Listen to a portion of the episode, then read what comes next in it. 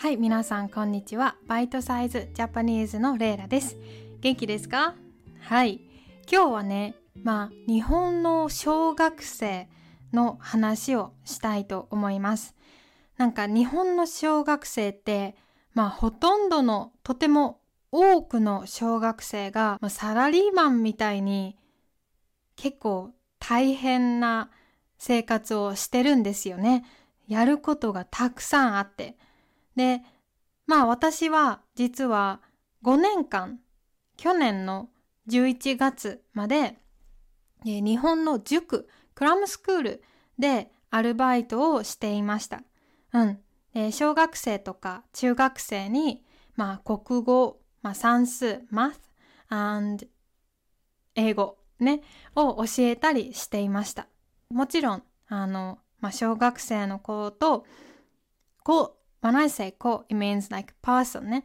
でもフレンドリーな言い方。その人、あの人と同じ感じで、あの子、その子と言いますが、まあ、まあ、子供以外にも使えます。例えば、うん、女の子の友達、あの子、その子。まあ、その友達が子供じゃなくても、あの子とかその子って言ったりします。うん。だから、小学生の友達ができたんですね。で、でもね、結構ね、大変です。あの、一人の、まあ、小学生、2年生の、まあ、友達が、てか生徒がいて、で、その子はね、すごく、まあ、塾にいるとき、眠そうなんですね。時々、お母さんのことを、お母さん嫌いって、すごく文句を言ってます。どうしてって理由を聞いたら、なんか遊ぶ時間がない。例えば、その子はね、一週間に5回習い事に行ってたんです。習い事は、えっとね、まあ、前にもエピソードで話をしたんですが、学校の外、学校の他に、えっと、やる、まあ、クラブですね。で、その子はね、一週間に2回塾で勉強をしていました。あとは、スイミング、水泳と習字、カリグラフィーと、あとなんだかな、体操。体操はまあ、運動ですね。それを、だから、月曜日から金曜日、全部学校の後に、まあ1時間とか2時間、そういうクラブで勉強とかエクササイズをするんですね。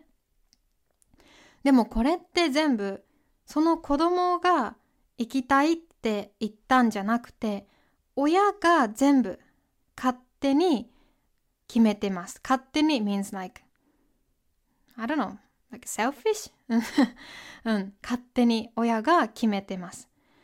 で、もちろん小学生2年生だから7歳、8歳くらいの子供が朝ね、8時に学校に行って、学校が3時とかに終わって、で、それからまた1時間、2時間、外でクラブをする。で、家に帰って勉強ですよね。めちゃくちゃ大変じゃないですか？で、まあこういう子供って日本にはね、多いです。やっぱり、まあそういう何かクラブをしてる子供が、まあ半分以上、ほとんどたくさんいます。私が子供の時も、まあ友達はみんなそういう習い事、クラブをしていて、で、私はしてなかったんですね。だからなんか、まあ、結構、うん、仲間外れ、まあ友達の話がわからなかったりして、ちょっと恥ずかしかったんですね。でも、なんだろう。私はね、好きじゃないんです。習い事とかクラブ。もしその子供が本当にやりたいことなら、やったらいいと思う。でもこれって全部、親がね、この子には、まあ、ちゃんと勉強をして、いい大学に行ってほしい。ちゃんと運動をして、ね、体を強くなってほしいとか、そういう親の理由で子供は習い事をします。でもね、なんか私が思うのは、こうやって周りから親からあれしなさい、これしなさい、それしなさいって言われてると自分で考えられなくなりますよね。それに、え、7歳、8歳の子供が遊ぶ時間がないって、これどうですか？遊びから学ぶことの方が私は多いと思うんですよね。結局こういうスイミングとかって勉強もそうだけどやっぱり親に言われてやってもまあうまくならないんですよ。でその小学生の生徒はで塾で全然集中できなくていつも寝てましたね。もう子供なのに疲れて塾に来たら寝ちゃう。で、起きてって言っても、もう疲れてるから起きないんですよ。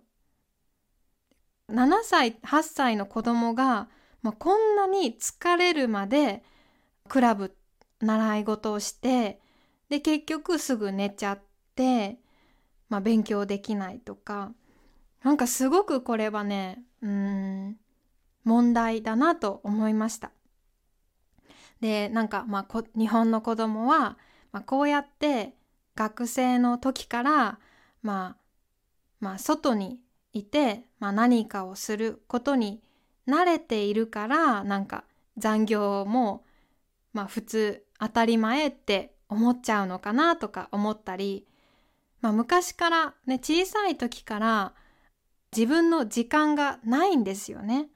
だから会社で働く時も、まあ、残業、オーバーワークが当たり前で自分の時間がなくても当たり前みたいに思ってるのかなって私は思いました。でこれは本当に大きな問題だと思ってます。うん。はい。まあ今日はこういう話を皆さんとシェアしました。ぜひ皆さんの考えをコメントで教えてください。皆さんはどう思いますか？ね。うん。